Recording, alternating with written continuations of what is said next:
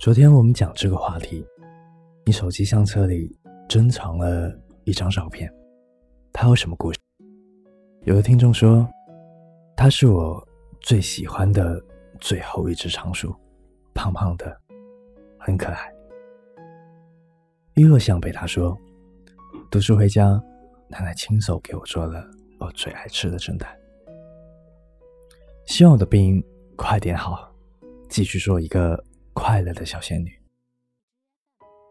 初三毕业时拍的照片，跟现在大二的对比，满满都是你对我的爱。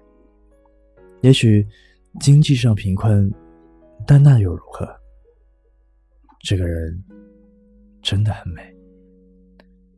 人都是想办法的活着，想办法过得再好一点。